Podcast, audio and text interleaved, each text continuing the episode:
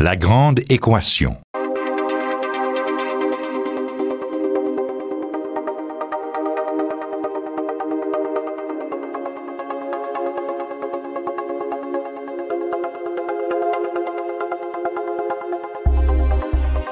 Ici Normand Mousseau. Bienvenue à La Grande Équation, une émission qui vous offre un regard sans prétention sur le monde de la science. La science, c'est une grande entreprise qui ne cesse de se spécialiser avec des chercheurs qui travaillent dans des domaines de plus en plus pointus et parfois de plus en plus obscurs. Vu de l'extérieur, on peut regretter cette situation du bon vieux temps où les chercheurs pouvaient parler sur tout, mais on avance avec le savoir et donc les grandes questions générales se règlent et on doit aller vers des questions plus particulières, vers des petits coin, si on veut, où on a des questions à explorer. Le grand défi, donc, pour la communauté scientifique, c'est de continuer à avancer et donc de garder des domaines de plus en plus pointus, mais en même temps d'essayer de de faire sauter les barrières de communication et de, parfois, se parler entre les différents domaines et se parler également avec le grand public. Donc, communiquer avec le grand public, avec les décideurs, afin d'utiliser le savoir qu'on développe pour éclairer les grands débats de notre société. Et ça, c'est un des rôles que se donne l'ACFAS, l'Association francophone pour le savoir. L'ACFAS, c'est vraiment une drôle d'organisation parce que c'est pas une association élitiste comme les grandes académies des sciences qu'on a, on retrouve en Angleterre, en France, qu'on retrouve aussi au Canada, même si ici elle a beaucoup moins d'importance. C'est plutôt, c'est pas non plus en fait l'ACFAS une, euh, une association spécialisée dans un domaine ou un autre. Donc c'est une association qui essaie de regrouper les chercheurs de toutes les disciplines et qui essaie avec ça de faire avancer la science et la société.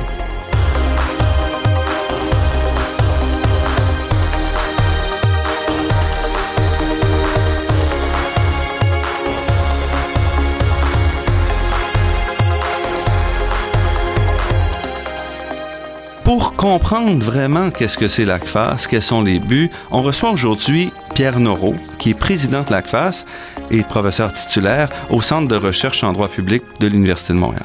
Pierre Noreau, bienvenue à l'émission. Bonjour Normand Bousson. Qu'est-ce que l'ACFAS tout d'abord?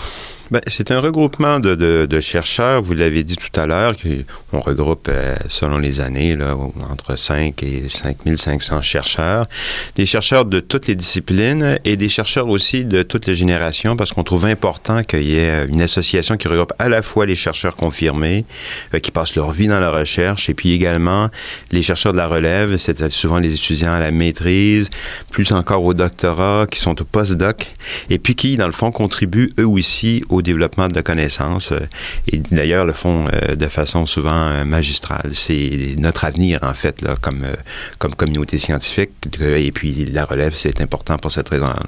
Nos objectifs sont des objectifs de promotion de la culture scientifique, mais dans une perspective assez large. On considère que la science aujourd'hui est pas seulement une, une activité particulière dans la société, mais qu'on vit dans les sociétés du savoir. Donc toute la question de la connaissance est centrale dans notre façon d'évoluer comme collectivité et qu'il ne s'agit pas seulement, dans le fond, de, faire la promotion de l'activité de recherche en tant que telle, de dire qu'il y a des chercheurs qui doivent chercher, mais aussi de se préoccuper de la relation que les chercheurs ont avec leur propre société. Et euh, ce n'est possible que dans une perspective de, on appelle de société du savoir, c'est-à-dire comment est-ce que la société est imprégnée par ce travail-là, quelles sont les conséquences pour elle, quel rôle la société peut jouer euh, dans le développement de la recherche.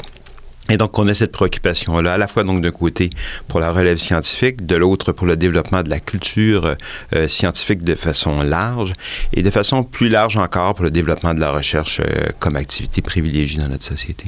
Vous organisez chaque année un grand congrès qui regroupe les chercheurs de différentes disciplines, ce qui est assez inusité. Et aussi, vous travaillez, même si vous n'êtes pas une société élitiste, quand même, vous travaillez à reconnaître le travail particulièrement euh, important de certains chercheurs en donnant chaque année des prix à quelques chercheurs à travers les disciplines. Oui. Euh, c'est vrai, chaque année, l'ACFAS organise un très grand congrès. C'est le moment peut-être où l'ACFAS est le plus visible. C'est au mois de mai. Euh, on en parle tous les jours euh, dans les journaux parce que on apprend sur place le produit des travaux, des recherches menées pendant l'année chez les chercheurs, ou des fois menées depuis plusieurs années.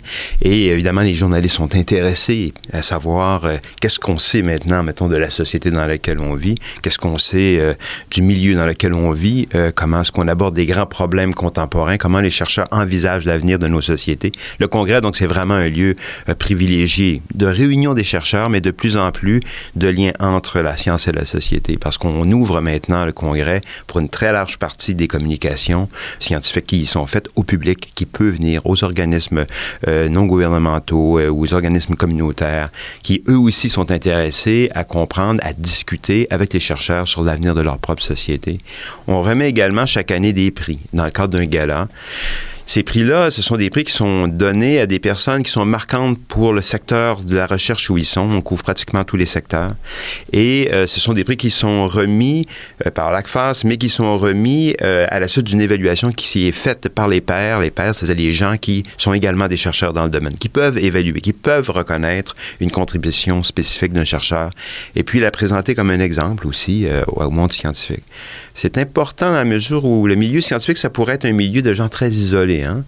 Euh, mais contrairement à l'image qu'on a du scientifique qui est plus ou moins tout seul dans son laboratoire, euh, l'essentiel des recherches maintenant sont très collaboratives. Les chercheurs travaillent beaucoup les uns avec les autres. Mais en même temps, il faut qu'une fois de temps en temps, cette communauté scientifique-là se donne l'image d'elle-même. C'est-à-dire qu'elle se rappelle et qu'elle forme tout de même euh, un groupe particulier qui a une activité privilégiée, je considère, mais fondamentale pour la société. Et remettre des prix, c'est cette occasion-là de dire, bon, écoutez, réalisons qu'est-ce que nous essayons de faire ensemble. Le Congrès aussi à sa façon. Remettre des prix, donc c'est une façon de donner de la visibilité aussi au milieu scientifique les chercheurs, euh, on, remarque ça, ce ne sont pas toujours des gens qui, euh, qui vont à la télévision, qui vont à la radio. Euh, il faut trouver une occasion de faire voir le monde scientifique à l'ensemble de la société.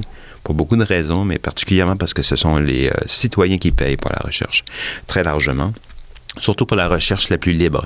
Et conséquemment, c'est normal qu'une fois de temps en temps, les gens sachent comment la recherche évolue. Donc, le congrès, c'est cette possibilité-là de faire valoir le travail scientifique. Remettre des prix, c'est une façon de faire voir qu'est-ce que font nos meilleurs chercheurs. Et je pense que c'est très important pour notre société. Et ce qui est intéressant, c'est que, comme vous le dites, ces prix-là sont remis par une évaluation par les chercheurs, de la même façon qu'on évalue beaucoup les financements, qu'on évalue les carrières des professeurs.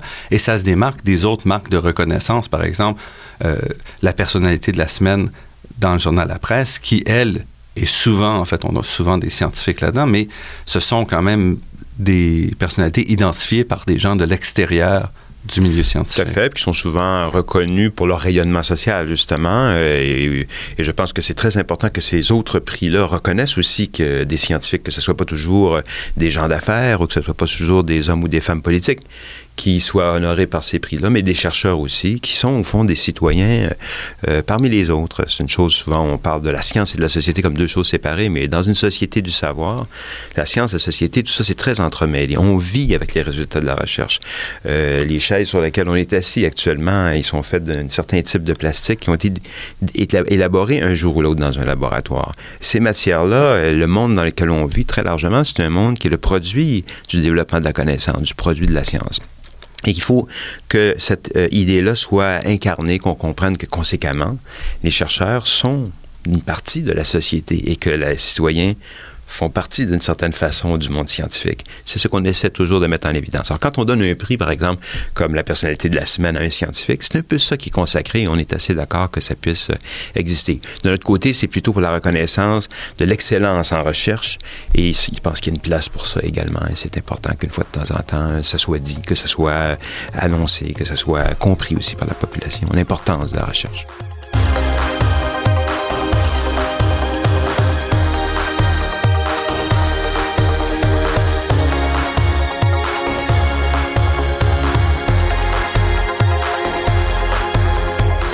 Ici Normand Mousseau. Aujourd'hui à La Grande Équation, nous discutons avec Pierre Noro, président de l'Association francophone pour le savoir. Vous parliez du dialogue de plus en plus important au congrès annuel, entre autres, entre sciences et société. Pouvez-vous me donner des exemples de symposiums qui ont été organisés où on vise vraiment un dialogue? Ah, il y a des secteurs entiers où euh, on peut plus mener facilement un colloque sans inviter euh, les euh, acteurs du système, comme par exemple dans le domaine de la santé publique. tous les travaux qui sont menés là-dedans sont menés souvent en coopération avec des organismes qui s'investissent dans la santé publique. Bon, ça peut être, ça peut être les, agences de la santé et des services sociaux, mais ça peut également être des organismes communautaires qui travaillent dans un certain secteur de la maladie, de la maladie mentale, par exemple, ou du, du secteur de l'intervention en matière de toxicomanie ou d'alcoolisme. À partir du moment où la recherche euh, tombe en lien direct et puis travaille à améliorer les procédures, les, pratiques qu'on a en matière euh, sociale ou de santé, euh, ou même en matière industrielle, on, on est obligé inévitablement de travailler les uns avec les autres. Et beaucoup de colloques de l'ACFAS maintenant impliquent des intervenants qui ne sont pas seulement que des scientifiques, mais également des acteurs, dans certains cas, dans la matière, en matière de vieillissement de la population. Euh, souvent, on travaille avec des travailleurs sociaux qui interviennent auprès des personnes et des populations vieillissantes. Euh, dans le domaine du droit, euh, où je suis davantage, moi, on travaille beaucoup avec les praticiens, avec les juges. On travaille avec les acteurs du système parce que ce sur quoi on réfléchit, c'est ce dans quoi ils vivent tous les jours. Et ils ont un avantage et un intérêt à être là. Et nous, on a un avantage et un intérêt à ce qu'ils soient là. Et donc, il y a de plus en plus de colloques qui tourne autour de la participation conjointe et de la contribution conjointe des chercheurs et de gens qui ne sont pas des chercheurs, mais qui sont intéressés à ce que la recherche développe comme connaissance de leur activité. Et aussi, on a des activités publiques, souvent sur l'heure du midi. Euh, congrès de l'ACFAS, on a des on a des événements qui mettent en fait euh, en lien le public et euh, les scientifiques et où le public est invité et qui vient d'ailleurs euh, très souvent en grand nombre, c'est souvent enregistré, etc. Donc on multiplie ces lieux-là où sciences et société euh, deviennent plus ou moins la même chose et puis où la population comprend ce que la science leur apporte, puis où les scientifiques réalisent jusqu'à quel point ce qu'ils font est important pour la société. Ça doit être dans les deux côtés, ça doit être dans les deux sens. Mais malgré ça, vous écriviez, par exemple, récemment dans le premier numéro en ligne de la revue Découvrir, sur lequel on viendra tout à l'heure, que l'année 2011-2012 sera plus largement consacrée aux problèmes criants de la diffusion et de la démocratisation des savoirs. Donc, malgré ce que vous me racontez, vous semblez indiquer qu'il y a encore des problèmes extrêmement importants dans cette, euh, dans cet angle de relation avec la société? Il y a deux choses qu'il faut euh, dire peut-être concernant ça. D'abord, euh, on parle beaucoup des rapports entre les scientifiques et la société, c'est très important, mais il faut reconnaître qu'il y a certains scientifiques qui le font plus facilement et que c'est eux qui doivent le faire. Quand, par exemple, tout le monde n'est pas Hubert Rive, euh, qui est un vulgarisateur au fond à sa façon. Hubert Rive euh, ne produit plus de connaissances nouvelles dans son secteur depuis longtemps, mais il est un porte-parole de son domaine de recherche. Il est un vulgarisateur et je pense que c'est important que dans les scientifiques, on puisse repérer ceux qui ont le plus de facilité à aller vers le public et les inviter à prendre plus de place dans les médias. Et ça, c'est une question qui relève plutôt de nous comme scientifique, l'obligation qu'on se fait de rendre compte de ce qu'on fait.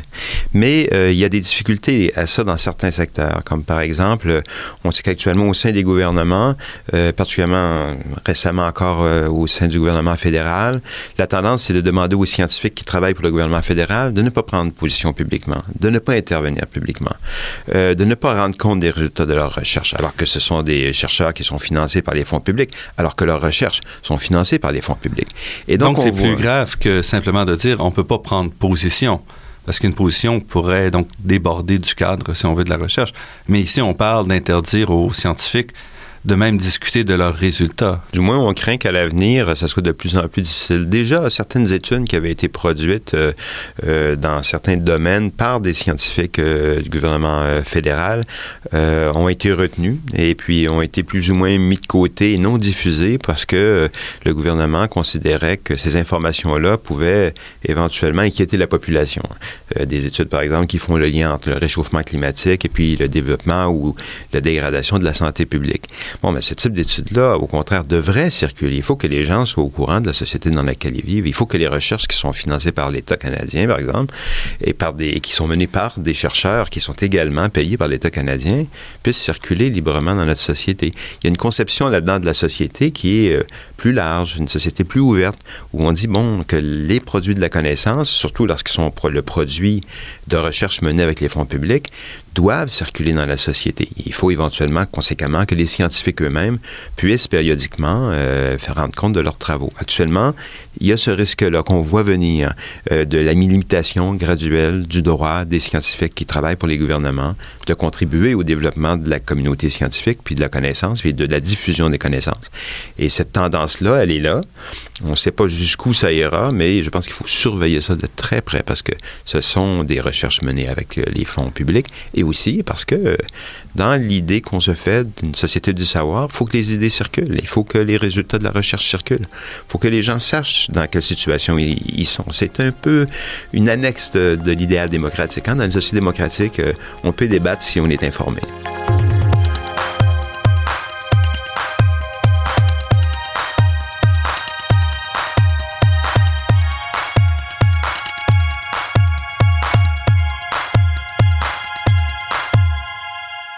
Ici Normand Mousseau. Vous êtes à La Grande Équation et nous sommes en compagnie de Pierre Neuraud, président de l'ACFAS. Le deuxième problème, c'est aussi de dire, une fois qu'on a cette information sur la place publique, est-ce qu'on va en tenir compte ou on va simplement l'ignorer? Bon, je pense que c'est vrai que les gouvernements ne prennent pas toujours, et les, les assemblées, l'Assemblée nationale ou la Chambre des communes, ne votent pas toujours des lois euh, dont les orientations correspondent à ce qu'on sait euh, des faits. Et donc, euh, parfois, des décisions sont prises sur une base qui n'est pas fondée sur la connaissance réelle de ce sur quoi on intervient. Et dans certains cas, même à l'encontre même de ce qu'on sait. Pour plusieurs raisons réunies. Dans certains cas, il y a une question d'ignorance. Je pense qu'il faut que le milieu scientifique soit capable de se faire comprendre par le milieu politique, soit capable de faire comprendre les résultats de sa recherche, les conséquences de ça pour les politiques publiques. Je pense que du côté du gouvernement, euh, très longtemps, on a pris des décisions et puis euh, on, a adopté, on a adopté des politiques ou même des lois sans tenir compte de ce qu'on le milieu scientifique nous apprenait de la réalité, sans que ce soit basé sur des faits avérés. Euh, mais euh, on est dans une situation nouvelle depuis quelques années parce que on est euh, devant des gouvernements qui sont souvent des gouvernements qui tiennent une position volontairement idéologique, c'est-à-dire qui établissent des lois pour contrer des phénomènes avec lesquels ils ne sont pas d'accord et, et, donc qui dans le fond font pas seulement établir des lois ou des orientations politiques sans s'informer, mais en sachant très bien que ça va contre le sens de ce qu'on sait. Euh, il y a des cas euh, connus de ça, par exemple le cas de l'intervention euh, judiciaire en matière de jeunes contrevenants. Euh, ça fait très longtemps qu'on sait que les jeunes euh, qui se retrouvent plus ou moins à avoir commis des infractions l'ont souvent fait dans un contexte très particulier, euh, que pour la plupart de ces jeunes-là, des adolescents ou, des jeunes adultes, les gestes qu'ils ont posés n'ont pas la même signification que pour un adulte confirmé. Et que finalement, si on intervient de la même façon avec eux qu'avec une, personne totalement mature, en fait, on va briser l'avenir de quelqu'un qui a vraiment quelque chose je voudrais apporter à société.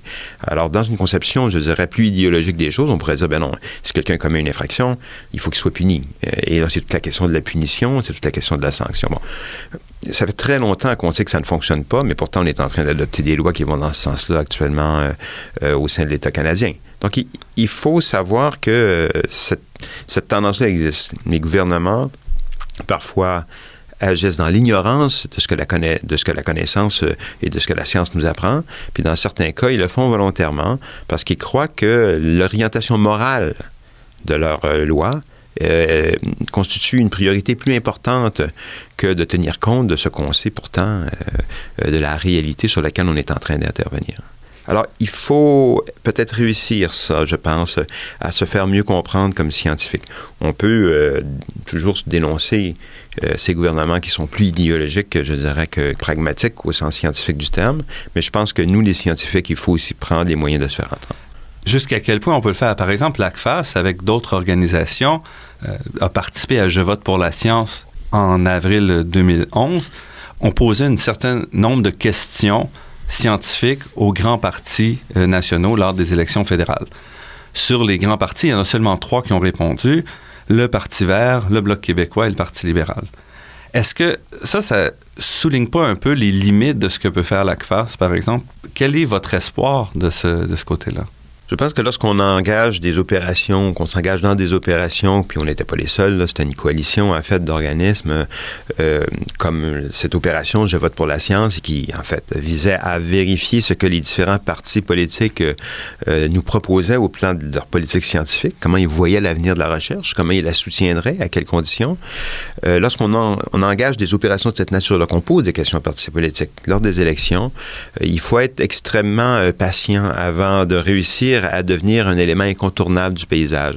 Euh, nous, c'est pas la première fois qu'on le fait, c'était la deuxième fois et éventuellement, il y en aura d'autres. Aux États-Unis, on fait la même chose aussi. Euh, le milieu scientifique américain euh, construit des questions, envoie des questions lors des présidentielles aux différents candidats, veulent voir qu'est-ce que les présidents américains potentiels qui sont candidats pour la présidence envisagent pour l'avenir de la science. on doit faire, nous, on fait en fait essentiellement la même chose et je pense qu'il faut être très déterminé là-dedans, qu'il y a eu moins de réponses qu'on se serait attendu en avoir la dernière fois. Ça prépare simplement le terrain pour la prochaine fois. Aux prochaines élections, on va refaire la même chose. Et puis l'élection suivante, on va refaire la même chose. Jusqu'à ce qu'ils soient obligés de répondre aux questions qu'on pose. Et je pense qu'on va y arriver. Mais c'est une question de détermination. Et c'est peut-être pour ça que des organisations comme l'ACFA sont importantes. C'est-à-dire que euh, le chercheur, dans son projet intellectuel, dans son projet scientifique, euh, il doit gérer beaucoup de choses en même temps. Les étudiants, les agents de recherche. Euh, et il doit gérer plus ou moins son rapport à sa propre institution, au milieu scientifique dans lequel liés euh, aux confrères qui sont dans la même discipline. Euh, c'est toutes les questions de la publication, c'est toute la question des subventions. C'est un travail à plein temps. On ne peut pas demander à chaque scientifique d'être toujours complètement conscient de la place qu'il doit prendre dans la société. C'est la fonction d'organisation comme l'ACFAS de faire ça, d'être euh, constant dans son activité, dans son plan, dans ses orientations et de cogner les clous nécessaires. Ce qui fait qu'à chaque fois qu'il y aura des élections, soyez très certain qu'on va refaire la même chose jusqu'à ce que tous les partis politiques répondent aux questions. Pour ouvrir un peu vers l'avenir, euh, vous aviez une revue qui était destinée aux chercheurs, la revue Découvrir, que vous avez euh, abandonnée il y a à peu près un an et demi, deux ans, et vous êtes revenu en septembre avec la revue Découvrir à nouveau, mais cette fois sur un site Internet ouverte à tout le monde et puis avec une orientation peut-être beaucoup plus grand public ou beaucoup plus dialogue sciences et société. Est-ce que c'est une compréhension correcte de votre but avec cette nouvelle, ce nouveau site Internet? Oui, tout à fait. Évidemment, on pourrait tout simplement dire qu'on a pris une revue papier et qu'on l'a mis sur l'Internet, mais c'est pas ça du tout. C'est une, c'est une beaucoup plus importante aventure que ça. Parce qu'à l'époque où on publiait la revue Découvrir euh, sur papier, euh, on l'envoyait à nos membres. Hein, en fait, euh, il y avait très peu de gens dans le public qui étaient informés de l'existence même de la revue ou qui la lisaient. Et donc, finalement, la revue devenait plus ou moins le bulletin qui permettait aux scientifiques de s'informer de ce que font les scientifiques dans d'autres secteurs que le sien, ou même dans son propre secteur, mais en général, on est au courant de comment comment évoluent nos secteurs de recherche. Donc, c'est une façon de s'informer un peu mutuellement dans un, dans un format qui était accessible. Euh, mais le public là-dedans, il était où? Euh, c'était ça la difficulté qu'on avait. Et donc, ce qu'on a voulu faire, c'est rendre justement la science accessible et utiliser les moyens que les gens utilisent aujourd'hui, c'est-à-dire l'Internet.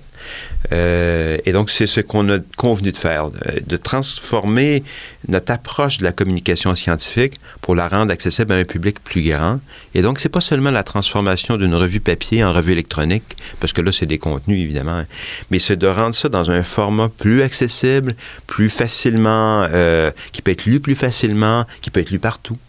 Et puis, de viser un public qui à ce moment-là à la fois... Euh, plus diversifié, puis jusqu'à un certain point plus jeune aussi. C'est-à-dire, euh, euh, on sait que la, future génération euh, est beaucoup plus proche de ces outils-là, et puis que la, génération qui précède, qui elle-même l'est déjà plus que la génération qui précède.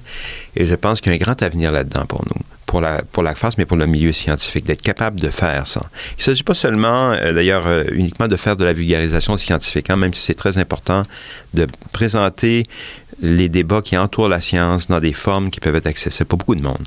Il s'agit même, dans un sens inverse, d'habiliter tranquillement le public à la réflexion scientifique. Euh, de pas dire tout simplement, ah oui, mais les gens trouvent ça compliqué, on va essayer d'expliquer ça simplement. Je pense qu'il y a des choses dans la science qui sont compliquées et qu'il y a un effort à faire. Et tout ça, c'est mutuel. Et nous, notre objectif, c'est pas seulement de rendre accessible euh, ce que la science fait, c'est très important de le faire, mais c'est aussi que le public, tranquillement, apprenne à s'informer des questions qui, finalement, le touchent le plus, et puis soit curieux et veuille fouiller davantage. Pierre Noreau, président de l'Association francophone pour le savoir, sur cette ouverture vers l'avenir, je vous remercie. Ça fait plaisir.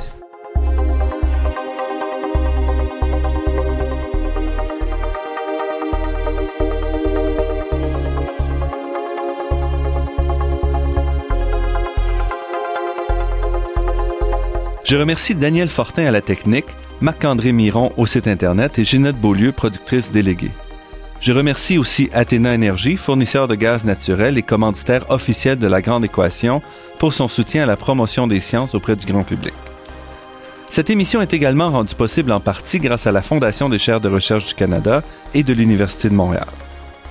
Pour en savoir plus sur l'ACFAS, la revue Découvrir ou réentendre cette émission, rendez-vous sur le site La Grande Équation lagrandeéquation.ca en un mot sans accent. Cette émission est également disponible en balado-diffusion sur la page Université de Montréal de iTunes U. Ici Normand Mousseau qui vous dit à la semaine prochaine.